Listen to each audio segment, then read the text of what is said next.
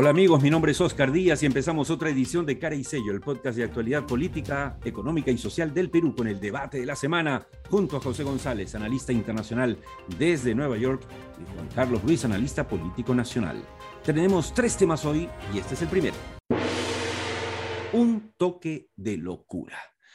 En clara alusión a lo que fue el desafortunado mensaje del presidente Castillo el lunes 4 a las 11 y 40 de la noche, cuando medio país dormía, dictando un toque de queda, en buena cuenta, una orden de inmovilización para los limeños y eh, chalacos, pues nada, esto despertó la furia de Lima en realidad, ¿no? Lo más contradictorio es que eh, el presidente dictaba este, esta orden de inamovilidad para los limeños que se habían portado mejor, es un decir, que en provincias. El problema estaba en provincias. Las revueltas, ¿no? las quemas y los cuatro muertos estaban en provincias. Y a él se le ocurre esto. Todo parece indicar que porque, eh, digamos, sus asesores más cercanos, algunos de los que ha descrito muy bien el artículo del país publicado hoy y también el artículo de IDL Reporteros, pues nada, está rodeado del hombre de conspiranoicos que lo hicieron pensar que efectivamente se venían los saqueos en todo Lima. La opinión primero de Juan Carlos Ruiz sin duda se dejó llevar por el miedo, el mismo miedo que sintió cuando el día de ayer en el Congreso de la República anunció eh, junto a la presidenta del Congreso que la medida del toque queda la iba a retirar y que tenía que retirarse de la conversación y del diálogo que estaba sosteniendo con la mesa directiva y la junta de portavoces y los voceros de las bancadas, porque tenía que ir a firmar el decreto para que, para que pudiera levantarse el toque de queda.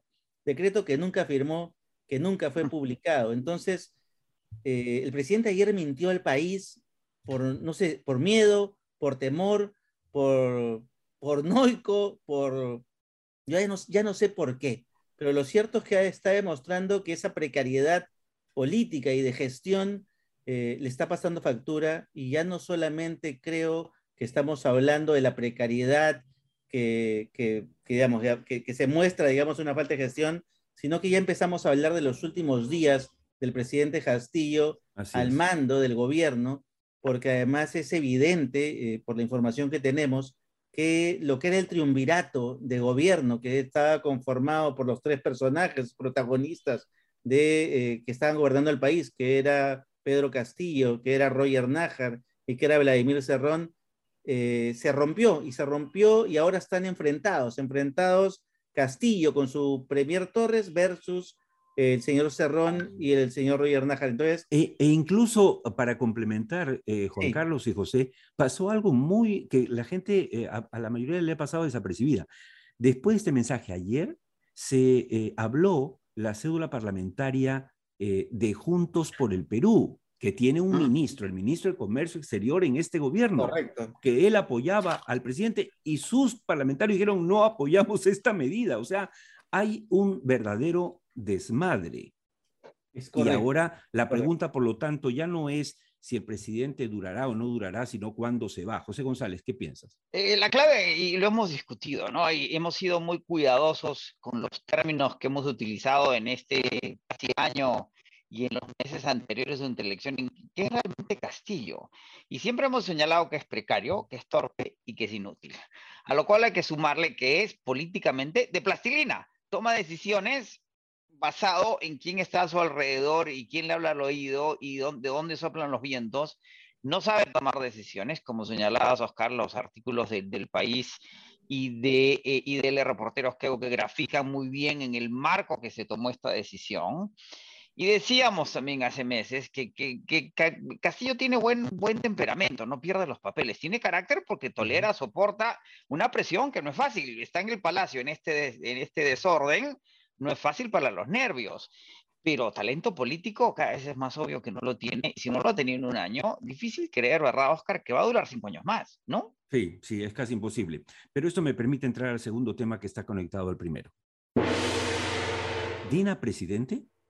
Todo parece indicar que en caso se den nuestros vaticinios, que son no nuestros deseos, amigos del podcast de Caricello, en este podcast, en este año y medio, pero en los últimos ocho meses hemos sido muy claros, vamos por la gobernabilidad, no es conveniente cambiar de presidente cada como de camisa, pero ante las circunstancias, realmente estamos ante la posibilidad real de prescindir del actual presidente Castillo. Ello significa que lo que pasa inmediatamente no es que se van todos como dicen los diarios, no, no, no, no. Lo que pasa inmediatamente es que asume la vicepresidenta. Solo si la vicepresidenta entra en pánico y dice yo no me siento capaz, se va y pasa al Congreso, a las manos del Congreso, de la presidencia del Congreso, la, la, presidencia del Perú, y, pero también allí van a verse enfrentados a la opinión pública que va a exigir a gritos, eh, ya recordemos que el 74% ya se manifestó eh, con un que se vayan todos en caso que este escenario se prepare, se presente. Entonces, estamos ante ese escenario y la pregunta eh, para trasladarla de inmediato a Juan Carlos y luego a José González es, ¿Dina podrá asumir la presidencia? No digo que no, que no le corresponda, sino estará en capacidad de asumirla en este momento. A ver, yo yo creo que, a ver, por sucesión constitucional, creo que va a llegar un momento, si es que el presidente, y depende también mucho de la forma en la cual el presidente termine ese mandato, porque por el temperamento que tiene el presidente y por el comportamiento y el perfil que vemos, yo creo que el presidente no va a renunciar. Entonces va a tener que ser una figura bastante más forzada, ¿no? Lo van a forzar a salir. Eh, y eso va a obligar a que la señora Boluarte eh, asuma por default, digamos, el cargo, pero no necesario, pero Dina Boluarte no tiene una base social que le permita, y ni una bancada, tampoco tiene una bancada de lado, está peleada con Cerrón, sabemos, entonces no tiene una base social ni una bancada que la respalde, digamos, y que le permita negociar políticamente eh, el puesto. Dicen, digamos, por ahí los trascendidos que habría hecho un pacto con la izquierda moderada, es decir, los caviares, que justamente son a los que, los que han salido del poder que le garantizan la tecnocracia adecuada para poder gobernar. Hay una pregunta, Juan Carlos. E, esa, esa, esa tecnocracia de izquierda que estuvo en el primer ciclo del gobierno, que aquí los ciclos duran menos de, de un trimestre, Tampoco es que lo apoyara adecuadamente ni supiera operar políticamente y en el marco del, del, toque de locura, tampoco lo apoyan, más bien se le voltean y lo condenan. O sea, ahí tampoco hay mayor articulación que Dina podría manejar, ¿verdad? Los traidores son traidores siempre, ¿no? En la política hay que tener eso en cuenta, es decir, la lealtad en política es algo que se valora mucho y, y cuando tan traicionado una vez, y en esto la izquierda moderada ha demostrado ya ser traidora respecto a la izquierda radical, si ya traicionó una vez, puede traicionar muchas pero, Pero, por otro lado, Juan Carlos y Oscar, una gran decepción, porque tampoco es que tengan músculo, maña, capacidad de manejo político alguno, base, ¿verdad? base social no tienen, eso está clarísimo. pero tampoco manejo político de las circunstancias, es decir, Lavero... Lavero, eh, sí, Es muy limitada, muy limitada. Exactamente. Pero miren, yo voy a, a, ver, voy a...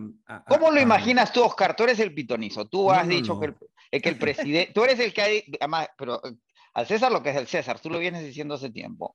¿Cómo lo imaginas tú? ¿Cómo lo, lo visionas? ¿Cómo saldría Castillo si sale antes de fin de año, como crees tú que sería el caso?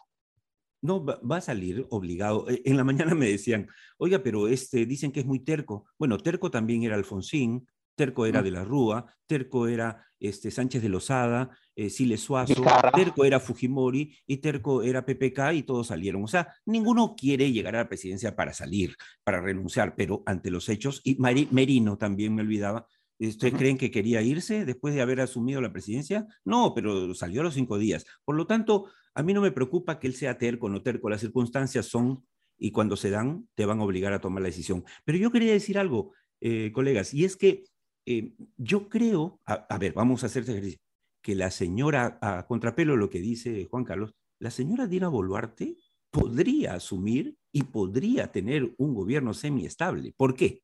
Mm. Porque el poder es el poder, ¿ok?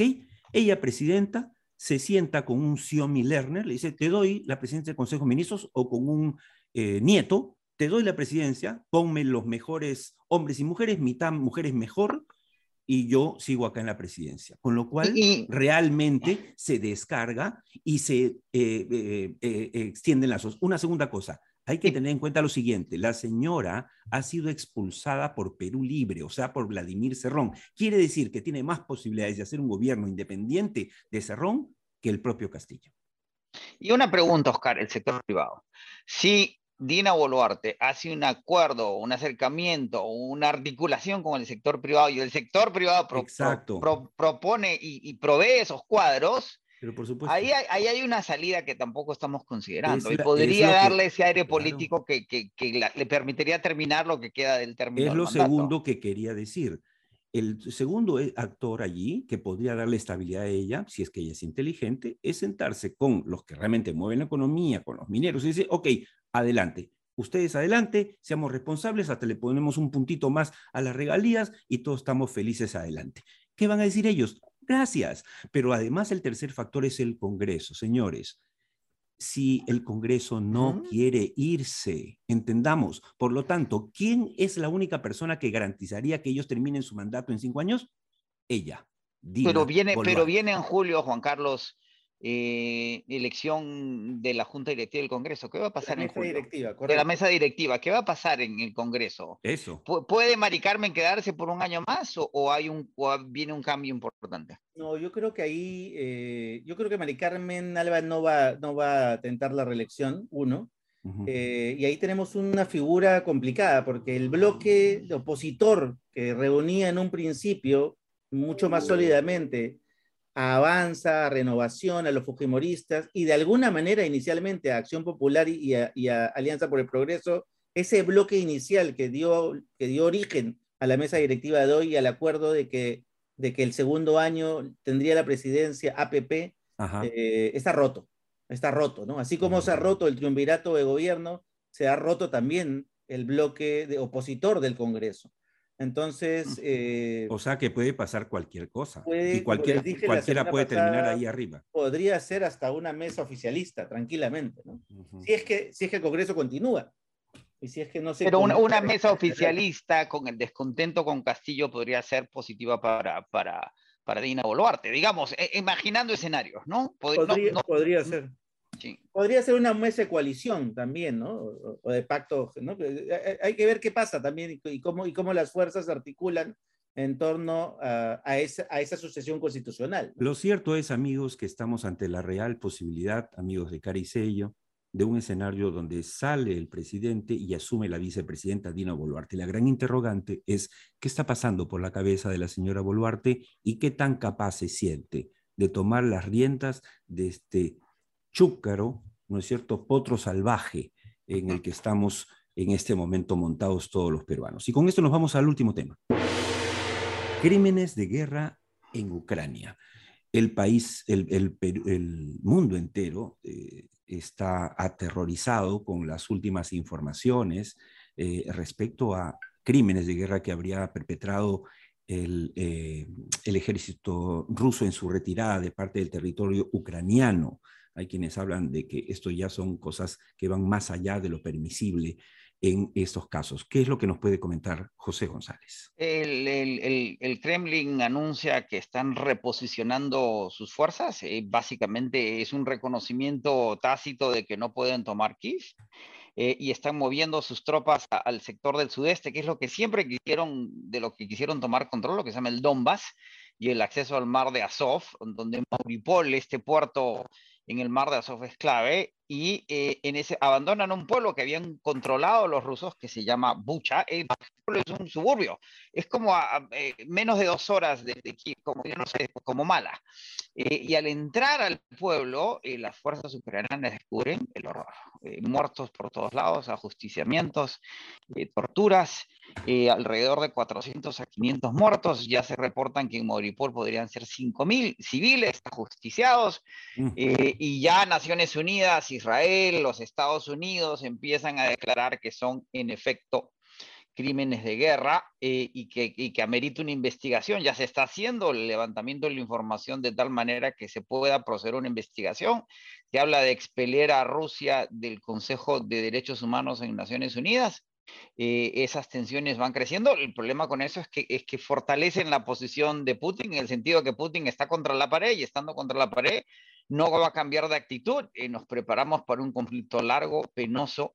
La presión en Alemania es cada vez más grande de la gente que Alemania que declare un embargo de petróleo y gas a Rusia, lo cual no solo empeoraría las condiciones para, para Alemania y Europa, sino para el mundo entero, porque el petróleo en ese momento sí se dispararía. Pero ¿cuál es el problema, Oscar? El petróleo no puede valer 500 dólares el barril, porque en el momento que valga 500 entramos en una mega recesión y vale 150, que es un poco a lo que entramos.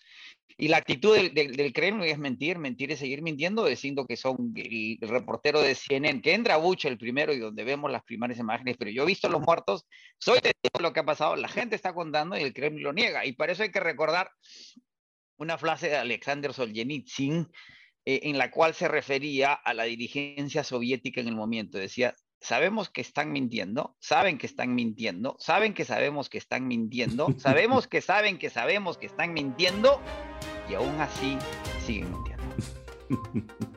Buenísimo.